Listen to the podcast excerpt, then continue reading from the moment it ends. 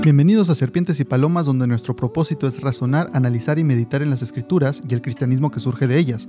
Yo soy Calderón y en cada episodio hablaremos de temas no para enseñarlos, aunque sin duda aprenderemos en el camino, sino que lo haremos para buscar ser aquello que Jesús nos dijo que fuéramos, prudentes como serpientes y mansos como palomas. Eh, pero hablando de, todo esto, de, de la historia que dices, entonces, eso pasó en México desde sus raíces religiosas, ¿no? Y lo podemos ver que hasta el día de hoy México sigue siendo un país que, mm, aunque hablábamos en los episodios anteriores, los religiosos como tal de una religión, ya sea católica o protestante, no han crecido y de hecho han disminuido en el caso de la católica, pero los que son católicos son muy firmes en, lo que creen, pero generalmente no, no se enfocan en, en la lectura de la palabra. Y aquí en Latinoamérica surge este efecto entonces de muchos cristianos que hoy en día son cristianos, pero vienen de un contexto católico. Mi papá me, pasó, mi papá era católico y, y, cuando él se convierte lo hace porque lee la Biblia. Y ahora después dice, no, pues que cuando conoces la Biblia, pues ya no crees en esas cosas o ya no sigues creyendo en esas cosas. Esta idea de cuando eres católico eres ignorante y, y cuando llegas al conocimiento eres eh, protestante. Pero curiosamente a mí me ha tocado escuchar de católicos en línea que dicen católico ignorante, protestante seguro. Que es bien curioso porque yo creo que ellos lo han de decir con mucho orgullo, pero es lo mismo que los protestantes dicen de ellos. Entonces, en esta lucha ante donde todos dicen, eres ignorante si eres de los otros, ¿qué conocimiento podemos entonces activamente como creyentes buscar para estar seguros de lo que creemos y que cuando nos encontremos con estas situaciones u otras personas que nos quieran decir es que eres ignorante y por eso eres evangélico o protestante o, o tienes esta denominación, ¿a dónde deberíamos nosotros desde antes recurrir y hasta qué punto el conocimiento es bueno para todos? Y luego quizá puedas hablarnos también de los maestros en específico. Sí. Eh, tenemos que seguir haciendo eh, la división o trazando la línea en torno a por qué para muchos protestantes eh, en general o pentecosteses en el caso nuestro, por qué para muchos protestantes la salida más rápida para desvirtuar a otro, es decir, es decirle, eh, es que tanto estudio ya te alejó de Dios, se, murió tu espíritu, ¿no? Es mejor buscar las cosas espirituales eh, como salida rápida para no evidenciar la ignorancia, ¿no? Y por otro lado, bueno, pues es del otro lado de la línea, justo el, poder defender, porque es necesario que nos preparemos, ¿no? Latinoamérica da históricamente dos teologías muy interesantes que solo fueron producto de Latinoamérica. En el catolicismo, la teología de la liberación, que es una teología que nace del seno de los intelectuales católicos, eh, y es una teología muy fuerte que, que fue masiva en, Centroamérica y Suramérica. Y en el norte de América Latina se da del lado de los protestantes la teología de la prosperidad. La teología de la prosperidad es el otro extremo de la teología de la liberación. Eh, si bien cada una o ambas en, un mismo sentido merecen eh, todo un contexto de explicación, esto nada más es justo para hacer el paréntesis de, cómo vivimos eh, eh, el asunto del conocimiento, ¿no? Eh, por un lado. Por otro lado, tenemos la pregunta que me haces, ¿no? El, ¿Qué tanto se requiere estudiar? ¿Qué habría que estudiar? ¿Y cuál es el límite? esa es una pregunta bastante interesante. Dice Hechos capítulo 8, narra la, la historia de Felipe y el etíope dice que el Espíritu Santo le dice que vaya al carruaje, ¿no? Y cuando al carruaje del etíope, que ha bajado a, Jerusalén a adorar, era un etíope creyente. Y cuando él está leyendo Isaías, le dice, eh, eh, Felipe escucha que está leyendo el rollo eh, de Isaías, y, y Felipe le dice, ¿entiendes lo que lees? Y el etíope le dice, ¿y cómo voy a entender? Si nadie me explica, ¿no? Aquí tenemos, aquí se conjugan varios factores importantes. Primero, leer y entender implica que el simple hecho de leer la escritura te va a revelar dos cosas. Una tiene que ver con las verdades fundamentales que te llevan a convertirte, vamos, que la palabra se haga vida en ti y dé un fruto y, puedas venir al conocimiento de Dios, eso es un hecho, ¿no? El, etíope era creyente y tan era creyente que había bajado a adorar y estaba leyendo el libro de Isaías, no tenía conocimiento aún de Jesucristo, a eso se acercó Felipe, pero él creía en Dios y él creía, eh, él, conocía inclusive el camino que debía seguir, ¿no? Pero él está leyendo la escritura. Entonces, para, tener un, el, segundo punto, para tener un encuentro con el conocimiento de Cristo, de quién es Cristo, de qué es el Evangelio, de qué nos anuncia el Evangelio, de cómo se nos anuncia el Evangelio, para eso necesitamos entender lo que estamos leyendo, ¿no? Entonces, insisto, leer eh, en muchos de los casos, porque esto también es obra del Espíritu Santo y sigue siendo un misterio para todos, leer la palabra de Dios implica que tengamos la posibilidad de que el Espíritu Santo traiga luz y revelación y convicción a nuestra vida, convicción de pecado y convicción de que necesitamos a Dios y de que pueda haber una conversión. Eso es un asunto fundamental de la Biblia. Pero lo segundo, el conocimiento que se desprende de, de entender lo que se está leyendo, de por qué, de por qué dice tal cosa el pasaje, de a quién se refiere, de cuándo se lo dijo, de cómo se lo dijo, eso implica un entendimiento y más aún, un tercer factor, implica que alguien preparado, alguien que sí sabía el contexto y que sí sabía la escritura, se lo explicara, ¿no? Él dijo, ¿cómo voy a entender si nadie me explica? ¿no? Entonces, aquí vemos ejemplificado el proceso de aprendizaje, el proceso de construcción del conocimiento. Entonces, eh, no voy a hablar de el conocimiento espiritual en torno a una verdad fundamental de quién soy yo y quién es Dios, ¿no? Justo como lo mencionábamos alguna vez, Pedro en la barca delante de Jesucristo, tirado en el piso diciendo, aléjate de mí, porque soy hombre pecador. Es decir, la convicción de quién soy yo y quién soy yo delante de Dios, ¿no? Esa es una convicción que da el Espíritu Santo a través de la palabra. Pero esa convicción nos es dada de forma universal a todos los hombres. Eh, inclusive eh, quien no sepa leer y quien tenga que ser enfrentado a su posición, a quién es él delante de Dios, podrá ser enfrentado por medio de la naturaleza, ¿no? Porque la naturaleza le dará testimonio de quién es Dios y podrá tener conciencia de, de, quién es Dios y de quién es él delante de Dios, ¿no? Entonces, a ese proceso, a ese proceso de, enfrentarnos a la verdad y que la verdad cobre vida en nosotros, ese es uno.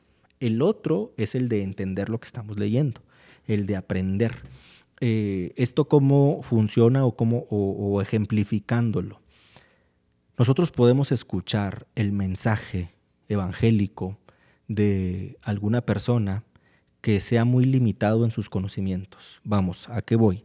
a que no sepa, por ejemplo, cómo se usa una coma, un punto y coma, un dos puntos, los acentos, porque una, una palabra en pasado que se acentúa, si no sabe que el acento marca un pasado, cambia todo el sentido, el punto y aparte, las comillas, es decir, gramática, ¿no? Eh, es una persona que va a entender y a interpretar lo que le parezca, ¿no? Eso no significa que esa persona no sea creyente, no sea una nueva criatura, no habite el Espíritu Santo en él. Y eso no significa que no pueda ser testigo de que Dios salva, de que Dios sana, de que Cristo regresa, de que Cristo murió y resucitó. Vamos, esa persona seguramente puede ser testigo del poder de Dios porque lo ha vivido en su propia persona, en su ser, en su espíritu, en su alma y en su cuerpo. Y una persona que Dios lo haya sanado y que sepa en, carne propia y que conozca a Dios y que lo conozca ahora como Dios sanador, podrá ser una persona que se pare a decir, Dios es mi Dios y mi sanador. Y ese mensaje podrá impactar a mucha gente. Eso no significa que esta persona esté apta para enseñar en la iglesia doctrina. Decimos eh, mucho por acá, no es lo mismo que mesmo. O sea, hay que saber para qué es una coma, un punto, un dos puntos, eh, acentos, eh, tiempos verbales. Eh, es, muy importante saberlo, ¿no? Entonces, en ese sentido, la pregunta sigue siendo la pregunta que le hizo, que le hizo el enviado al etíope. eh, ¿entiendes lo que lees? Esa sigue siendo la pregunta medular y básica de todo creyente. Leemos la Biblia así. Hemos entendido, se han hecho carne de nosotros las verdades fundamentales, sí, pero ¿entiendes lo que lees? Es por eso que uno de los ministerios principales que Dios establece para la iglesia es el de maestros. Y también es por eso importante que el apóstol le dice a la iglesia, no se hagan entre ustedes tantos maestros, ¿no? Eh, porque es sin ser jerárquico ni categórico, es un llamado muy especial y específico a la gente que ha sido llamada para estudiar, para aprender y para enseñar. Eh, esto implica que independientemente del enfoque doctrinal, porque habrá, tenemos diferentes enfoques doctrinales en el cristianismo protestante, independientemente del enfoque doctrinal, la persona que enseñe la doctrina y que luego suba esto a teología, tendrá que ser una persona muy preparada, una persona que constantemente esté leyendo la Biblia. Conocemos gente que dice, no, yo no leo eh, literatura eh, cristiana, únicamente la Biblia. Perfecto, ¿no? Una pregunta constante que tendría que hacerse esa persona es, ¿por qué cierta versión dice esta palabra y esta otra versión dice otra palabra? ¿Por qué una tercera versión lo narra de manera diferente?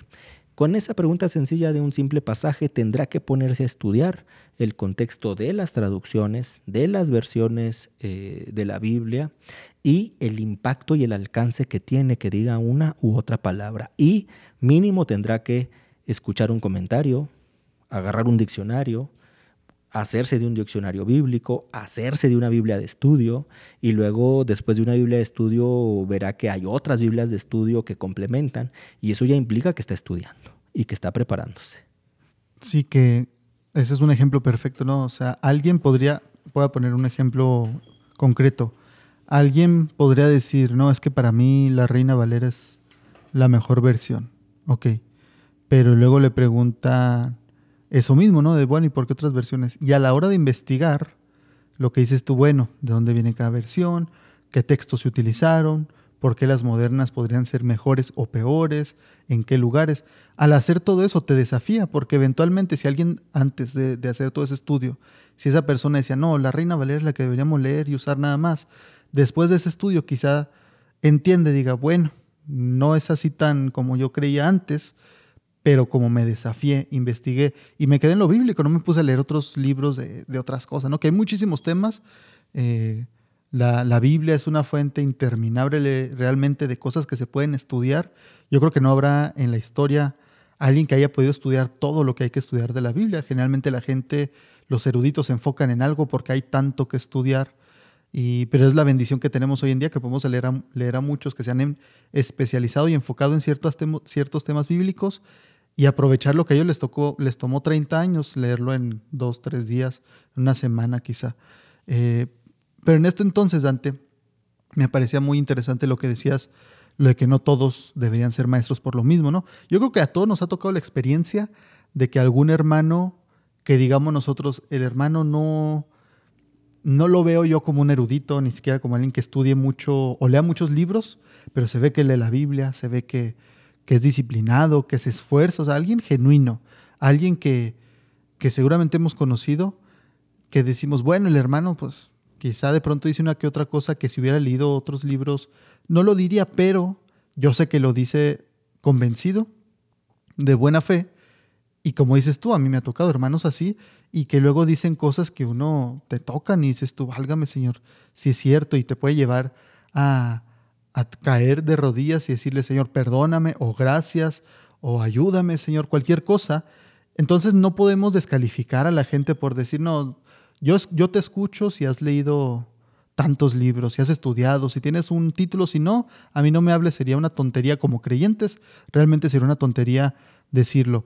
Algo que creo que en la iglesia llega a pasar, que no se me hace tan correcto, es que queremos meter a todos en, en el paquete completo. Es decir, si alguien habla bien en público y quizás se le pueda dar el predicar, que no es lo mismo predicar que dar una clase o enseñar, ya por eso queremos poner a esa misma persona en todo, ¿no? Generalmente las iglesias dicen, ah, bueno, entonces enséñenos y evangelice y venga el grupo de jóvenes y hay que entender que no por hacer algo significa que ya puedes hacer todo. También esto sucede, siento yo, con los pastores, por ejemplo, ¿no? Hay muchos pastores que son pastores, que, que tienen el llamado y se les da pastorear a las personas, pero no necesariamente son maestros. Pero como generalmente se asocia al pastor con, con el que predica y enseña, se les pone una carga que quizás sería mejor compartir con alguien que sí es maestro y alguien que diga, sabes que a mí no se me da el pastorado, yo no tengo el llamamiento, batallo para pastorear a la gente, pero siento que puedo enseñar muy bien. Y que ahí bíblicamente, pues por eso Dios nos dio diferentes roles a cada uno, sería bueno juntarse y, ayudarse en vez de, cargarle al que es maestro también ser pastor o al que es pastor también cargarle ser maestro. ¿no? Entonces creo que en la iglesia protestante se da mucho eso, eh, que deberíamos estar más abiertos a, a compartir cargas y ministerios en vez de a alguien que hace una cosa bien querer ponerlo a hacer todo. Y, en esto entonces es necesario el conocimiento, como dices tú, está bien si alguien dice, yo solamente voy a leer la Biblia y que el Espíritu Santo me enseñe, porque la Biblia dice que el Espíritu Santo me va a enseñar. Ok, sí, pero va a ser necesario que estudies de cierta manera, aunque sea solamente cosas de la Biblia como tal, sin meterte en otros libros de teología que hablan de temas en específico, sino la Biblia, versículos, las versiones, de dónde se tienen, y, eso te hará ir mejorando y mejorando. Y, yo creo que la mejor manera de poder estudiar personalmente, o sea, cada quien es ir viendo las dudas que tengo. Ir viendo, leo algo y me queda la duda de, o yo no entiendo por qué Dios permitió esto, o a qué se refiere esto en la Biblia. Yo ir a buscarlo, leer lo que tengan que leer, y eso me sirvió a mí para crecer. Y me servirá en algún momento para enseñárselo a otro. Eso sobre el conocimiento, Dante. Hablando sobre la otra parte que se dice más espiritual, creo que si el extremo del conocimiento es esto que decía yo de solamente escucho a alguien si tiene cierto conocimiento y debes estudiar y tener un, título para poder enseñarle a alguien, o, debemos enfocarnos nada más en si sabes o no de la Biblia, si estás predicando correctamente, si hiciste el, el análisis del texto correctamente en el orden correcto. Si ese es el extremo, el otro extremo de lo espiritual, creo yo, es el sentimentalismo, que creo es cuando la gente tiene una línea muy difuminada entre este es el Espíritu Santo y este soy yo y mis sentimientos. Y creo que mucha gente en muchas iglesias confunde y confunde el sentir algo con decir ese es el Espíritu Santo. Por ejemplo, podría haber alguna persona en una iglesia, hermano o hermana, adolescente, que diga, es que yo me siento muy cerca de Dios porque cuando voy a la iglesia lloro. Y cuando lloro me siento muchísimo más cerca que si estudiara la Biblia. Entonces yo prefiero lo del espíritu porque la letra cuando la leo, hablando de conocimiento, pues me mata espiritualmente, me siento alejado de Dios y yo cuando adoro en el espíritu, cierro los ojos, levanto las manos, siento que estoy ahí juntito de Dios y para mí eso es lo importante. ¿Qué podríamos decir de eso, Dante? Muy bien, pues eh, seguimos en lo mismo, ¿no? Mm, el pueblo se pierde por falta de conocimiento, por falta de escudriñar las escrituras. Voy a poner un ejemplo sencillo. Hace muchos años escuché un, platicó conmigo un hermano, ya un hermano grande de muchos años de la iglesia, y decía que eh, Dios le estaba revelando que había un lenguaje divino en la Biblia y que había que encontrarlo y que él ya conocía el lenguaje divino y que él podía acercarse a Dios, eh, hablarle y que Dios lo escuchara y le contestara más pronto porque conocía el lenguaje divino. Entonces, eh, preguntándole, me llamó mucho la atención, hace a lo mejor 20 años, él me decía, eh, la base de su, de su doctrina era un, es el pasaje en donde se acerca a un enfermo y le dice a Jesús, si quieres, puedes sanarme. Y Jesús le dice, sí quiero.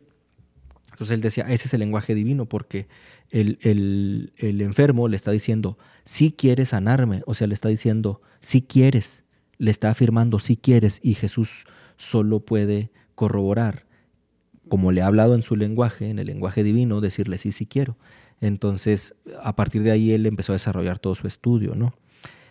Mm, me dio mucha tristeza porque la diferencia entre un sí afirmativo y un sí propositivo es un acento. Cuando, si el texto dijera sí con acento, o sea, si quieres puedes sanarme, si hubiera sido una afirmación del enfermo, hubiera tenido un acento. Sí con acento significa sí, efectivamente, verdaderamente quieres sanarme. Pero el otro era una condicionante, si quieres puedes sanarme, sin acento, ¿no? Eh, le hubiera, le hubiera ahorrado muchas vueltas innecesarias el hermano y una doctrina rebuscada si él hubiera entendido la diferencia entre un sí con acento y un sí sin acento, ¿no? Entonces, ¿necesitamos estudiar? Sí, sí necesitamos estudiar, porque por eso hemos escuchado, sobre todo en el protestantismo, y es algo de, que de lo que se nos acusa mucho desde la Iglesia Católica, eh, nos hubiéramos evitado tantas doctrinas mal fundamentadas y mal enseñadas por lo que alguien leyó que el texto no decía. Entonces, partimos de, premisas básicas, saber leer, ¿no? Eh, es una mentira que todo mundo sabemos leer, porque México y Latinoamérica, Chihuahua, tiene uno de los niveles más altos del mundo de analfabetismo funcional. Esto es decir, gente que sabe leer pero no entiende lo que lee. Eh, entonces, mm, si nosotros tenemos procesos lectores tan empobrecidos que nos vuelven una de las sociedades del mundo más atrasadas con respecto a herramientas de lectura. Y si así leemos la Biblia, entonces imagínate qué es lo que cada quien está leyendo y qué es lo que cada quien está entendiendo, ¿no? Eh, el Espíritu Santo nos enseña, sí, nos guía a toda verdad, a toda justicia, sí, de estas verdades fundamentales que son espirituales y que se hacen carne en la vida del hombre, ¿no? Insisto, si, si Dios levanta a alguien y lo sana y esta persona tiene autoridad moral y espiritual para decir Cristo sana, es una persona que podrá pararse y en su discurso habrá lo que nosotros llamamos como un, como un etos, que es la, una posición ética frente a lo que estoy diciendo. Es decir, yo puedo avalar moral y éticamente que no estoy diciendo una mentira, estoy diciendo una verdad, Cristo sana, un, un patos que tiene que ver con toda la emoción del discurso. Oye, si a mí eh, quizá Dios no me ha sanado nunca o no creo porque hay hermanos eh, reformados que no creen que la sanidad sea para nuestro tiempo, el, el don de sanidad, pues eh, pues entonces, ¿cómo va a dar un discurso o una predicación en torno a que Cristo sana? ¿no? Entonces, la emoción tiene que estar presente. Entonces, hablamos de, del etos, del patos y del logos, ¿no? del conocimiento. ¿Qué conoce este hermano o esta persona que está dando el, discurso o, el sermón? Conoce que Cristo sana. Eh, sabe ética y moralmente que Cristo sana y tiene la pasión suficiente para decir Cristo sana, entonces su discurso tendrá un alcance espiritual e intelectual importante, Cristo sana, ¿no? Pero eso no quiere decir que porque Dios se reveló a él como Dios sanador, esto no quiere decir que esté facultado para enseñar doctrina, para enseñar temáticamente, para enseñar eh, teología. ¿Por qué? Porque para eso hay que mínimo saber leer, ¿no? Eh, entonces hablamos de, de un proceso. Ahora, objetivamente, ¿Por qué el cristiano protestante le tenemos tanto miedo a la gente que sabe mucho? Porque nos evidencia, ¿no? Porque luego en nuestra cultura, digo, en, cualquier cultura habrá gente con tendencias intelectuales, podrá pararse delante de nosotros y decirnos, a ver, tu Biblia está mal y darnos 100 razones de por qué la Biblia está mal. Y decirnos, ¿no? Bueno, eh, dime por qué sí, si yo te estoy diciendo por qué no. Y que estemos incapacitados para responder. Ahora, esto tiene que ver con dos cosas. Quizá habrá gente que su fe sea inamovible y que independientemente de que no sepa la respuesta o de que no pueda contender eh, en, argumentos contra alguien que le está diciendo que el cristianismo es una mentira, eh, aún así su fe no se mueva y siga creyendo en las verdades fundamentales, ¿no? Cristo sana, Cristo viene, eh, Cristo murió, resucitó, Cristo vino en carne, las verdades fundamentales del, del cristianismo.